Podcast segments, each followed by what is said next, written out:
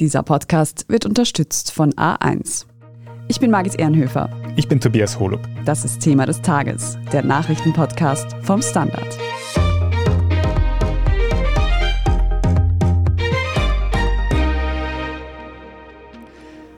Das Gas in Europa wird noch knapper.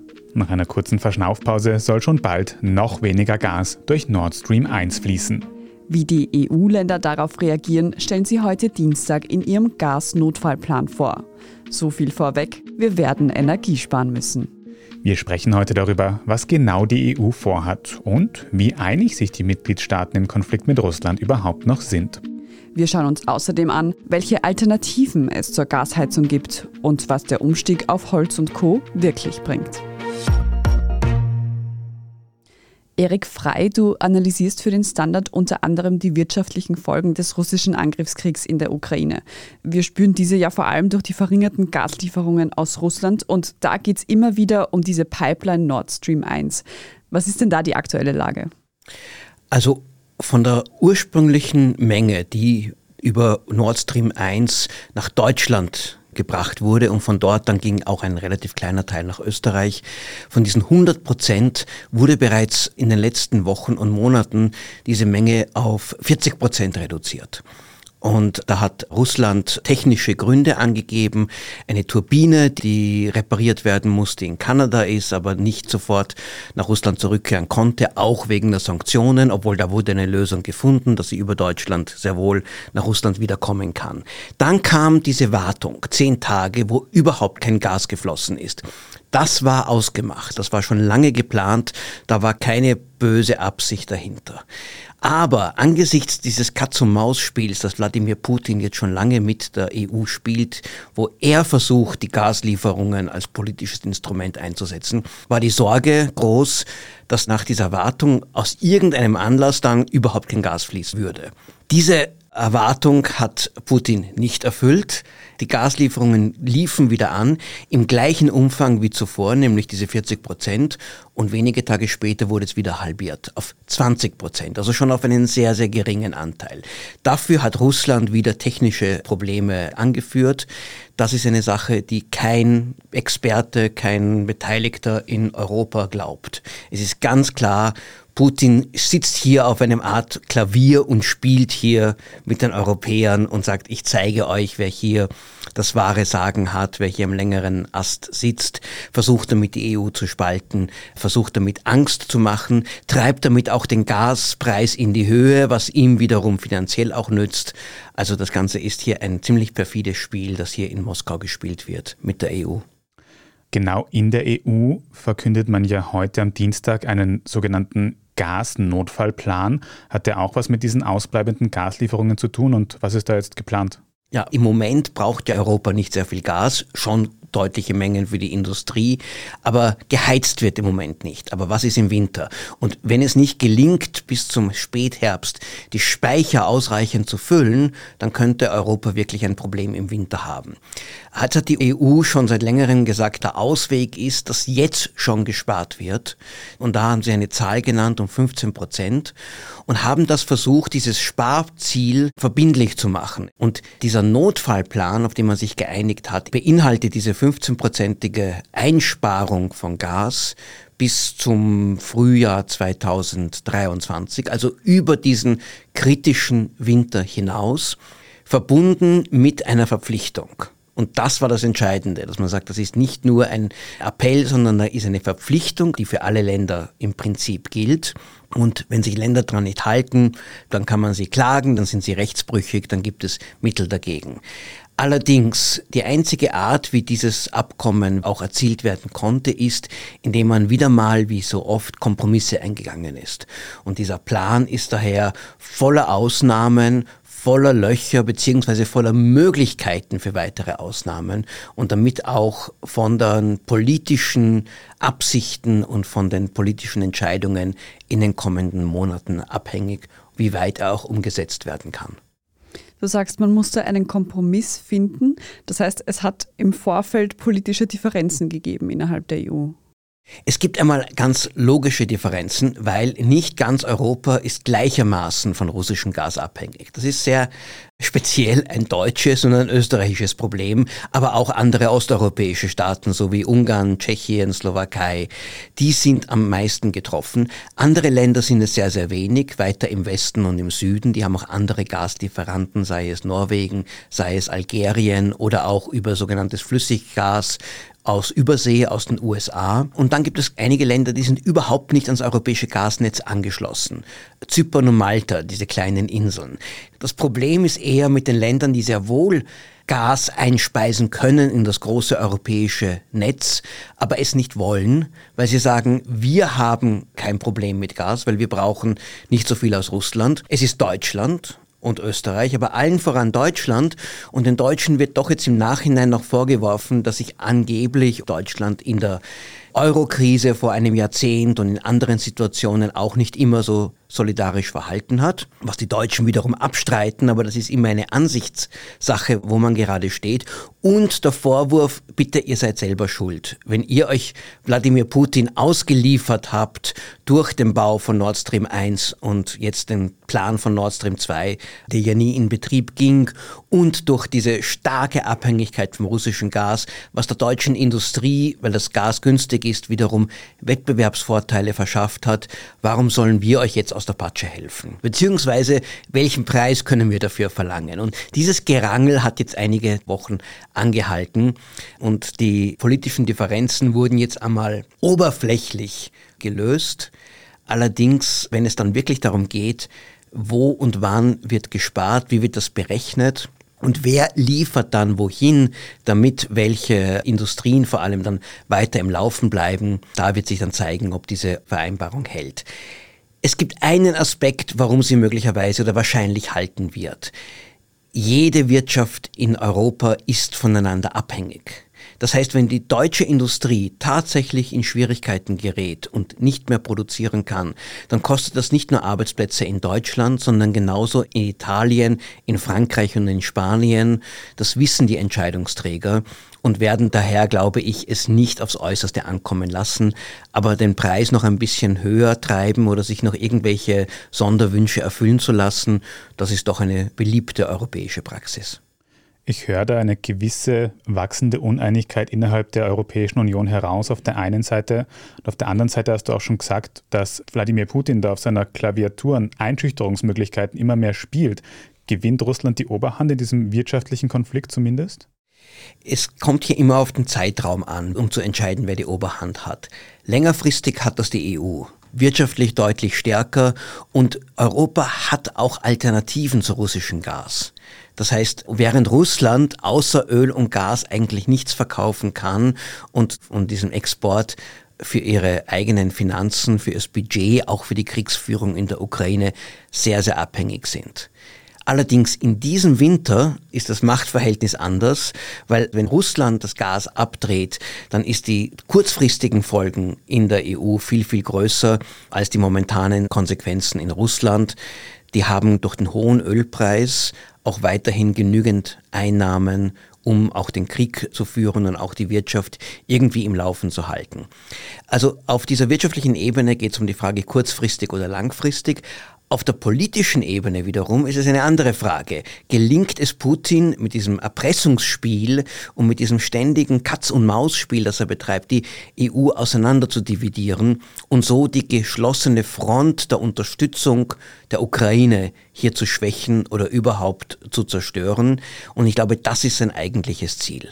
Er möchte Teile in die EU hineintreiben, dass die EU nicht mehr in der Lage ist, gemeinsame Sanktionsbeschlüsse, gemeinsame Waffenlieferungsbeschlüsse, all das zu treffen und dass damit die Unterstützung für die Ukraine deutlich zurückgeht. Im Fall von Ungarn gelingt ihm das, aber Ungarn ist ziemlich isoliert. Und ich glaube, dieses politische Spiel, da überschätzt er ein wenig erstens seine eigenen Möglichkeiten und unterschätzt die Empörung über den russischen Angriffskrieg und die Brutalitäten, die Russland hier verursacht und die Gefahr für die gesamte Europäische Union, die von dieser russischen Politik ausgeht. Das wird nicht aufgehen.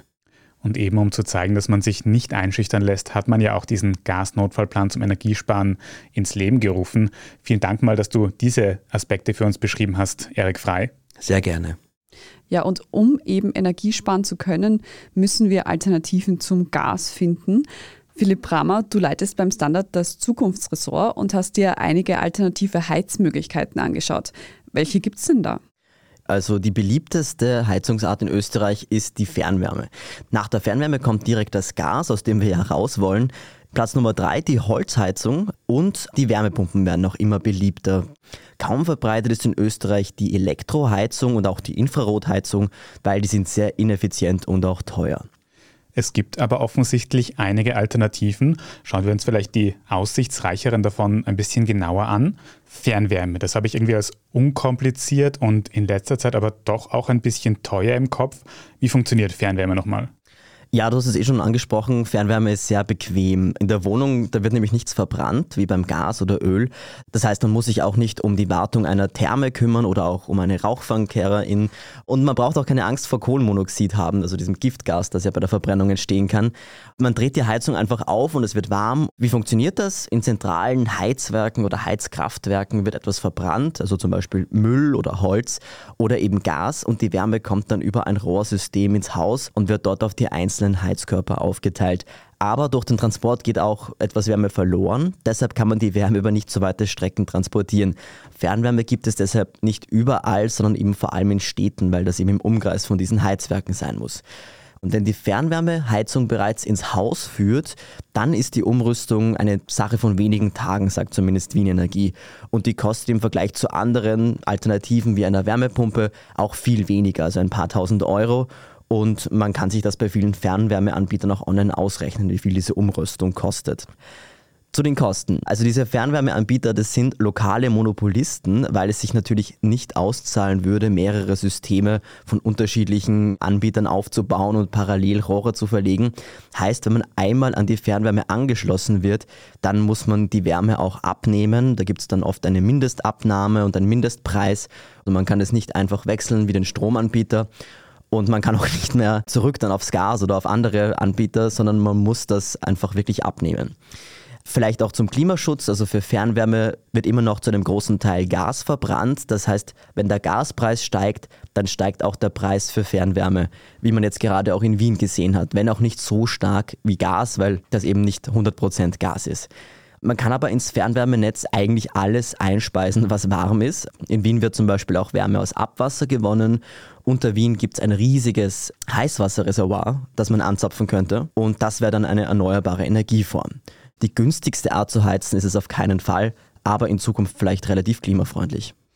Wenn ich also mal an die Fernwärme angeschlossen bin, habe ich selber relativ wenig Spielraum. Was jetzt aber sehr einfach klingt, ist Elektroheizung. Die kann ich einfach einstecken und dann geht's los, oder? Ja, das ist bei vielen wohl der erste Gedanke. Wenn das Gas ausbleibt, dann heize ich eben mit Strom. Und es gibt Stromheizungen oder Heizlüfter bereits für unter 100 Euro. Und die schließt man einfach an und heizen sofort. Das geht aber ziemlich ins Geld, weil Strom ist ja auch teurer geworden in den letzten Monaten. Und wer glaubt, dass er jetzt mit der Stromheizung Putins Pläne durchkreuzen kann, liegt auch falsch, weil vor allem im Winter ja sehr viel Strom aus Gas gewonnen wird. Und wenn jetzt jeder eine Stromheizung verwendet, dann brauchen wir zwar weniger Gas in den Gasthermen, müssen aber das Gas zuerst in Strom und dann wieder in Wärme umwandeln und das ist sehr ineffizient und deshalb ist es auch so teuer. Es gibt dann auch noch die Infrarotheizungen, das sind eigentlich auch Elektroheizungen, funktionieren aber ein bisschen anders, sind in der Anschaffung geringfügig teurer. Da wird nicht die Luft erwärmt, sondern da wird Strahlung abgesondert, die dann den Körper erwärmt und auch die Möbelstücke rundherum. Aber es ist immer noch eine Elektroheizung und sehr ineffizient und deshalb auf Dauer sehr teuer. Wir schauen uns jetzt gleich noch Wärmepumpen und Heizen mit Holz an. Nach einer kurzen Pause bleiben Sie dran. Sommer, Sonne, Sparen. Denn jetzt gibt's bei A1 Top 5G Smartphones um bis zu 100 Euro günstiger. Wie das Samsung Galaxy A53 5G ab 0 Euro. Und zu jeder A1 Mobil-Neuanmeldung gibt's jetzt eine zusätzliche SIM-Karte mit 25 GB drei Monate lang gratis. Ideal für Kinder oder PartnerInnen. Jetzt du im A1 Giganetz. Philipp, eine Energiequelle, die ich schon oft als nachhaltig empfohlen bekommen habe, ist die Wärmepumpe. Du hast sie auch schon erwähnt. Wie funktioniert die? Ja, also eine Wärmepumpe funktioniert eigentlich wie ein Kühlschrank. Also wenn man schon mal hinter einem Kühlschrank gestanden ist, dann wird man merken, dass es dort ziemlich heiß ist, weil ein Kühlschrank eben der Luft die Wärme entzieht und eben hinten wieder herausleitet. Und man kann sich das jetzt so vorstellen bei einem Haus, dass das eben umgekehrt funktioniert. Also die Wärmepumpe entzieht draußen der Luft die Wärme und es wird draußen geringfügig kühler, das merkt man natürlich nicht, und drinnen wird es dafür wärmer. Und da muss man jetzt unterscheiden zwischen verschiedenen Arten. Es gibt da zum einen die Erdwärmepumpe, diese entzieht dem Boden die Wärme. So eine zu installieren ist aber relativ aufwendig, weil man muss da sehr viel herumgraben und bohren und das geht vor allem nur, wenn man ein Einfamilienhaus hat, idealerweise mit Garten und selbst dann ist das sehr teuer. Dafür ist die Erdwärmepumpe, wenn sie einmal installiert ist, sehr langlebig und man hat wirklich nur sehr, sehr geringe Heizkosten. Aber man kann natürlich nicht überall bohren und deshalb gibt es noch die Luftwärmepumpe und die nimmt die Energie aus der Luft auf. Luft gibt es im Gegensatz zu einem Garten, wo man bohren kann, überall. Das heißt, man kann sie sogar in der Wohnung, in der Stadt aufstellen, am Balkon oder auf der Terrasse oder im Innenhof. Sie ist allerdings nicht so effizient wie die Erdwärmepumpe, vor allem wenn es draußen sehr kalt ist. Also man kann sich das eigentlich ganz gut vorstellen, wenn es draußen minus 10 Grad hat in der Luft, dann ist da sehr wenig Wärme in der Luft, die man halt nutzen kann und deshalb verbraucht die Wärmepumpe dann auch mehr Strom. Was auch noch wichtig zu wissen ist, man braucht für eine Wärmepumpe die richtigen Heizkörper. Denn besonders günstig und effizient ist, wenn man das Heizwasser auf 30 Grad erwärmt. Das ist nicht besonders warm und da braucht man eben eine große Fläche, damit eben dieses 30 Grad warme Wasser die Wärme an den Raum abgeben kann. Deshalb braucht man da größere Heizkörper oder idealerweise, wenn man alles richtig machen will, eine Fußbodenheizung, weil das ist ja praktisch dann ein Riesenheizkörper im Boden. Was auch interessant ist, man kann mit der Wärmepumpe auch kühlen, weil sie ist ein umgekehrter Kühlschrank. Das heißt, man kann im Sommer bei manchen Geräten diesen Kreislauf wieder umkehren und dann fließt durch die Fußbodenheizung nicht warmes Wasser, sondern kaltes Wasser und man hat so auch eine Klimaanlage. Philipp, was wäre denn jetzt dein Fazit? Macht es Sinn, vor dem nächsten Winter auf eine dieser Alternativen, die du gerade aufgezählt hast, umzusteigen? Das kommt natürlich immer sehr darauf an, wo man wohnt, in einem Einfamilienhaus, in einer Wohnung oder zur Miete oder im Eigentum.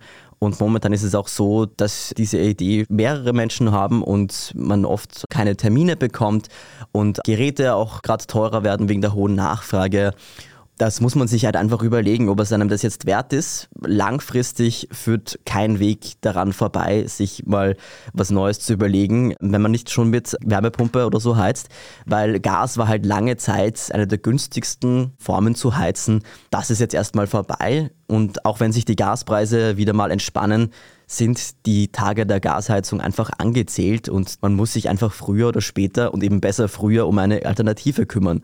Es ist nicht ganz günstig, diese Alternativen, aber es gibt auch Förderungen, um den Umstieg zu stemmen. In der Mietwohnung hat man oft gar keine Möglichkeit, aber falls man in einem Einfamilienhaus wohnt, sollte man sich zum Beispiel definitiv mal die Wärmepumpen anschauen. Es gibt also auf jeden Fall ausreichend Alternativen zum Gas. Wir schauen uns jetzt gleich noch das Holz genauer an. Danke aber erstmal für deine Einschätzung, Philipp Rammer. Danke. Eine Alternative, über die gerade wohl viele Menschen nachdenken, Stichwort Holz ist das neue Klopapier, sind Holzöfen. Bernadette Redl, du hast dir das für die Standard Immobilienredaktion etwas genauer angeschaut. Kann ich denn einfach einen Holzofen in meine Wohnung oder in mein Haus reinstellen? Eine Voraussetzung, ohne die es nicht geht, ist natürlich, es muss einen Kamin geben in der Wohnung. Das haben viele ältere Häuser, da gibt es stillgelegte Kamine und Rauchfänge. In neueren Gebäuden gibt es das oft nicht mehr. Also da wurde auf diese sogenannten Notkamine verzichtet. Wenn aber ein Anschluss da ist, dann kommt der Rauchfangkehrer zur Inspektion. Er schreibt dann ein Gutachten und schaut sich an, in welchem Zustand ist dieser Kamin und welche Arbeiten zur Instandsetzung nötig sind. Und wenn das eigentlich erledigt ist, dann steht einem Kamin oder Kachelofen in der Wohnung nichts mehr im Weg. Wie schaut es aus, wenn ich in einer Mietwohnung wohne? Die Vermieterin oder der Vermieter muss auf jeden Fall zustimmen. Das ist so ganz egal, in welcher Wohnung man lebt. Am besten ist, dass man schickt einen eingeschriebenen Brief oder ein E-Mail mit Lesebestätigung an den Vermieter oder die Vermieterin, wo man ganz genau erklärt, was man vorhat. Und einen Kostenvoranschlag sollte man auch mitschicken und man sollte natürlich betonen, dass man das eh selber bezahlen wird. Dann kommt es ganz darauf an, in welcher Wohnung man lebt. Fällt die Wohnung unter das Mietrechtsgesetz und das sind in Österreich Altbauten, geförderte Neubauten und Genossenschaftswohnungen, dann hat man mehr Rechte. Da gilt zum Beispiel, wenn ich jetzt von meinem Vermieter, meiner Vermieterin innerhalb von zwei Monaten keine Rückmeldung bekomme auf meine Frage, dann gilt die Zustimmung als erteilt. Wenn jetzt aber der Vermieter oder die Vermieterin diese Zustimmung nicht gibt, dann kann man in einem nächsten Schritt zur Schlichtungsstelle gehen. Das gilt aber auch nur, wenn man in einer Wohnung lebt, die unter dieses Mietrechtsgesetz fällt. Und die Schlichtungsstelle kann dann die Zustimmung ersetzen lassen. Der Vermieter oder die Vermieterin kann es eigentlich nicht verbieten. Aber da müssen natürlich bestimmte Voraussetzungen erfüllt sein. Also es muss zum Beispiel von einem Professionisten oder einer Professionistin der Kamin eingebaut werden das kann man jetzt nicht selber machen, wenn man handwerklich begabt ist. Und auch wenn man zum Beispiel im Wohnungseigentum lebt, also wenn einem die Wohnung gehört, braucht man für den Anschluss von einem Kamin und einem Kachelofen nicht unbedingt auch die Zustimmung der anderen Miteigentümer und Miteigentümerinnen. Allerdings, wenn man zum Beispiel den Kamin vorher sanieren muss, dann schon. Und ich weiß, dass das oft der Fall ist. Ich war auf Reportage mit dem Raubfangkehrer und ganz oft sind die ja jahrelang nicht benutzt worden und da ist dann oft viel zu machen. Die Rauchfangkehrerinnen und Rauchfangkehrer dürften dann auch die ersten Ansprechpersonen sein, wenn man eben wissen will, ob es so einen Notkamin gibt in der eigenen Wohnung und so weiter. Aber Bernadette, angenommen, es ist technisch möglich, einen Holzofen in meiner Wohnung zu installieren, wie viel kostet denn dann der ganze Spaß? Kann ich mir damit wirklich Geld sparen über den Winter? Da spielen mehrere Faktoren eine Rolle. Eben, was ich gerade angesprochen habe, muss der Kamin instand gesetzt werden und wie viel kostet das? Das kommt ganz darauf an, in welchem Zustand der ist. Auch natürlich die Frage, muss ich das selbst bezahlen? Das ist in jeder Wohnung ganz unterschiedlich. Wenn es jetzt rein um den Ofen geht, so ein Schwedenofen, wo man das Feuer so schön knistern sieht, das kostet ein paar hundert Euro. Den kann man sich zum Beispiel im Baumarkt kaufen. Wenn man aber einen richtigen Kachelofen will, dann kostet es mindestens 7000 Euro, aber meist eigentlich noch mehr, zwischen 12.000 und 15.000 Euro. Ob man dann insgesamt im Winter sparen kann, das ist ein bisschen ungewiss, weil es natürlich so viele Unbekannte jetzt gerade in der Rechnung gibt. Also sowohl die Preise vom Gas als auch beim Holz, die steigen derzeit an. Aber man muss ja sagen, die meisten wollen einen Holzofen ja nicht, um Geld zu sparen, sondern eher als Absicherung, falls im Winter das Gas abgedreht wird. Und dann gibt es schon noch so eine Faustregel, an der man sich vielleicht ein bisschen bisschen orientieren kann. Also wenn man jetzt zum Beispiel so einen Schwedenofen in der Wohnung stehen hat, der heizt dann den Raum, in dem er steht, ziemlich gut auf. Und man kann dann die herkömmliche Heizung, die man hat, so um drei bis fünf Grad reduzieren, weil ja dann nur mehr die anderen Räume geheizt werden müssen. Und eben diese Faustregel besagt, dass jedes Grad an Raumtemperatur etwa sechs Prozent der Heizkosten einspart. Und so kann man sich das dann grob ausrechnen.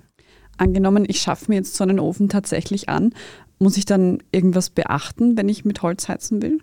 Man kann nicht irgendein Holz nehmen, sondern man muss vor allem darauf achten, dass das Holz trocken ist. Prinzipiell von den Holzarten eignen sich weiche und harte Holzarten und die Holzmenge, die unterscheidet sich je nach Ofen. Da kriegt man auch am Anfang eine Einschulung vom Hafner oder man schaut einfach in die Betriebsanleitung, wenn man sich einen im Baumarkt kauft. Und Nochmal zur Feuchtigkeit vom Holz zurück. Also es darf keine Restfeuchte haben, die über 15 Prozent liegt. Das ist so ein Wert. 20 ist auch noch okay, aber eigentlich wären 15 besser. Und man sollte vor dem Heizen mindestens fünf Wochen im Innenbereich lagern. Und diese Feuchtigkeit vom Holz, die kann man am besten mit so einem Holzfeuchtegerät messen. Das gibt es auch im Baumarkt. Da gibt es gute Geräte ab 40 Euro. Und da sollte man schon aufpassen, weil gerade in der aktuellen Lage, wo das Holz so begehrt ist, kann es natürlich auch sein, dass man ein Holz kriegt, das vielleicht nur seit einem Jahr liegt und dann ist es auf jeden Fall nicht trocken genug. Also besser sollten schon zwei Jahre sein. Und natürlich nachhaltig wäre am besten. Also wenn man die Möglichkeit hat, dann sollte man es am besten regional von einem Bauern beziehen. Jetzt sagst du gerade schon nachhaltig. Bei Heizen mit Holz denke ich mal so ein bisschen, das Holz wächst dann ja auch nach. Ist das dann also gerade im Vergleich zu Gas eine extrem klimafreundliche Art zu heizen? Also da gilt auch wieder, es müssen einige Voraussetzungen erfüllt werden. Zum Beispiel sollte man darauf achten, dass der Ofen, den man sich anschafft, ein Umweltzeichen hat und man muss natürlich richtig einheizen. Das habe ich gerade schon kurz ein bisschen erklärt. Und wenn man das macht, dann wird nur so viel CO2 freigesetzt, wie der Baum auch beim Verrotten im Wald abgeben würde wie du schön sagst, von klimaneutral, da spricht man davon, weil das Holz eben wieder nachwächst, das wir verbrennen. Ich habe da mit einem Ökologen letzte Woche gesprochen und der hat mir zum Beispiel gesagt, natürlich stimmt das langfristig, die Bäume wachsen irgendwann wieder nach, aber es dauert halt 20 bis 30 Jahre. Und wir sind halt jetzt gerade in einer Situation, in der wir diesen CO2-Speichereffekt, den der Wald ja für uns übernimmt, ganz dringend brauchen, weil wenn wir den Wald jetzt in Österreich zum Beispiel nicht hätten, dann wären unsere aktuellen Emissionen um 4% höher. Und dann kommt natürlich dazu, es gibt ja nicht nur das CO2, es entstehen ja beim Verbrennen von Holz auch Luftschadstoffe, die zum Beispiel gesundheitsgefährdend sind. Allen voran ist das der Feinstaub. Die Feinstaubbelastung kann man zum Beispiel auch um die Hälfte reduzieren, wenn man richtig einheizt, aber natürlich gibt es trotzdem Feinstaub. Da gibt es einen Vergleich vom deutschen Umweltbundesamt, dass in einer Stunde beim Verbrennen von Holz so viel Feinstaub freigesetzt wird, wie wenn man 100 Kilometer mit einem Auto fährt. Und das ist ja nicht nichts. Feinstaub ist gesundheitsgefährdend und er führt langfristig auch zur Entstehung von Smog. Bernadette, was ist denn jetzt dein Fazit? Sollen wir uns alle einen Holzofen organisieren? Also ich würde ganz klar sagen, nein. Der Ökologe hat auch zu mir gesagt, jetzt vermehrt mit Holz zu heizen, das hilft nicht gegen den Klimawandel, sondern eher im Gegenteil. Und weil du vorher auch das Gas angesprochen hast, man muss sagen, das Heizen mit Holz, das produziert pro gewonnener Energieeinheit doppelt so viele Emissionen wie das Heizen mit Gas. Natürlich, das heißt jetzt nicht, wir müssen mit Gas heizen, ganz im Gegenteil, wir müssen raus aus dem Gas, aber die Alternative sollten nicht großflächig Holzheizungen sein, sondern alternative Energieträger wie zum Beispiel Wärmepumpen. Holz ist also auch nicht die Ideallösung schlechthin, wenn es ums Heizen geht. Aber wir wissen jetzt zumindest, welche alternativen Möglichkeiten wir zum Gas noch haben. Vielen Dank auch für deine Einschätzung, Bernadette Redl. Danke.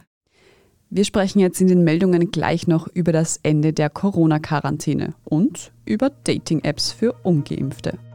Wenn Ihnen diese Folge von Thema des Tages bis hierhin schon gefallen hat, dann folgen Sie uns doch auf Ihrer liebsten Podcast-Plattform. Wenn Sie schon dabei sind, können Sie uns gerne auch eine gute Bewertung dort lassen. Das hilft uns wirklich sehr. Jetzt aber dranbleiben, wir sind gleich zurück.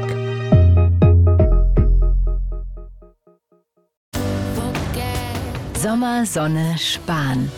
Denn jetzt gibt's bei A1 Top 5G Smartphones um bis zu 100 Euro günstiger. Wie das Samsung Galaxy A53 5G ab 0 Euro. Und zu jeder A1 Mobil-Neuanmeldung gibt's jetzt eine zusätzliche SIM-Karte mit 25 GB drei Monate lang gratis. Ideal für Kinder oder PartnerInnen. Jetzt du im A1 Giganetz. Und hier ist, was Sie heute sonst noch wissen müssen. Erstens. Das Ende der Corona-Quarantäne ist fix. Stattdessen soll es nun eine Verkehrsbeschränkung für positiv Getestete geben. Eine entsprechende Verordnung wurde die letzten Tage schon viel diskutiert und liegt nun offiziell vor. Am Nachmittag gab es dazu auch eine Pressekonferenz von Gesundheitsminister Johannes Rauch von den Grünen und Wirtschaftsminister Martin Kocher von der ÖVP. Gelten soll die neue Verordnung ab 1. August. Wer sich dann nachweislich mit Corona infiziert, darf trotz Infektion das Haus verlassen und zu weiten Teilen am öffentlichen Leben teilnehmen, muss dabei aber eine FFP2-Maske tragen. Ausgenommen sind unter anderem Gesundheitseinrichtungen, Kindergärten oder Volksschulen. Enden sollen diese Verkehrsbeschränkungen zehn Tage nach dem positiven Ergebnis. Nach fünf Tagen ist weiterhin ein Freitesten möglich. Zweitens, Sie haben es sicher schon gemerkt, in der Nacht auf heute Dienstag hat es in Österreich schwere Unwetter gegeben. Insbesondere im Westen und Süden des Landes haben diese auch schwere Schäden verursacht. Im Tiroler Stubaital gab es starke Überflutungen, nur wenige Tage nachdem die Region bereits mit Murenabgängen zu kämpfen hatte. Und auch in Oberkärnten kommt es zu Straßensperren wegen Hangrutschungen. Tirolerinnen und Kärntner werden zur Vorsicht aufgerufen, wenn sie mit dem Auto unterwegs sind. Und drittens, Tinder gibt es auch für ungeimpfte. Unjected nennt sich die amerikanische Plattform, auf der ImpfgegnerInnen Gleichgesinnte finden können. Zuletzt sorgte die App für Aufsehen. Und das nicht nur, weil UserInnen dort mRNA-freie Samen oder Blutspenden anbieten können. Unjected war von einer schweren Sicherheitslücke betroffen, bei der eigentlich nur für Administratoren gedachte Informationen zwischenzeitlich frei zugänglich waren. Darunter Namen, Geburtsdaten oder Adressen der NutzerInnen. Die Sicherheitslücke wurde mittlerweile geschlossen. Zugänglich ist die App übrigens nur mehr für Android-NutzerInnen. Aus dem App Store von Apple wurde sie wegen Verstößen gegen Covid-19-Richtlinien bereits im August 2021 geworfen. Nachdem die App im Apple Store nicht mehr verfügbar ist, müssen sich impfkritische Apple-Userinnen wohl auf den ganz traditionellen Weg verlieben. Details zu der Geschichte finden Sie aber auf der Standard.at und dort lesen Sie natürlich auch alles weitere zum aktuellen Weltgeschehen. Falls Sie Feedback oder Anmerkungen haben, schicken Sie diese gerne an podcast.derstandard.at. Und wenn Sie unsere journalistische Arbeit unterstützen möchten, dann können Sie das zum Beispiel tun, indem Sie ein Standard-Abo abschließen. Wenn Sie uns über Apple Podcasts hören, können Sie dort auch für ein Premium-Abo zahlen. Das hilft uns wirklich sehr. Ich bin Tobias Holub. Ich bin Margit Ehrenhöfer. Danke fürs Zuhören und bis zum nächsten Mal.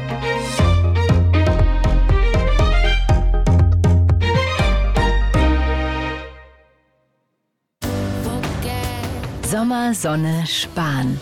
Denn jetzt gibt's bei A1 Top 5G Smartphones um bis zu 100 Euro günstiger. Wie das Samsung Galaxy A53 5G ab 0 Euro. Und zu jeder A1 Mobil-Neuanmeldung gibt's jetzt eine zusätzliche SIM-Karte mit 25 GB drei Monate lang gratis. Ideal für Kinder oder PartnerInnen. Jetzt du im A1 Giganetz.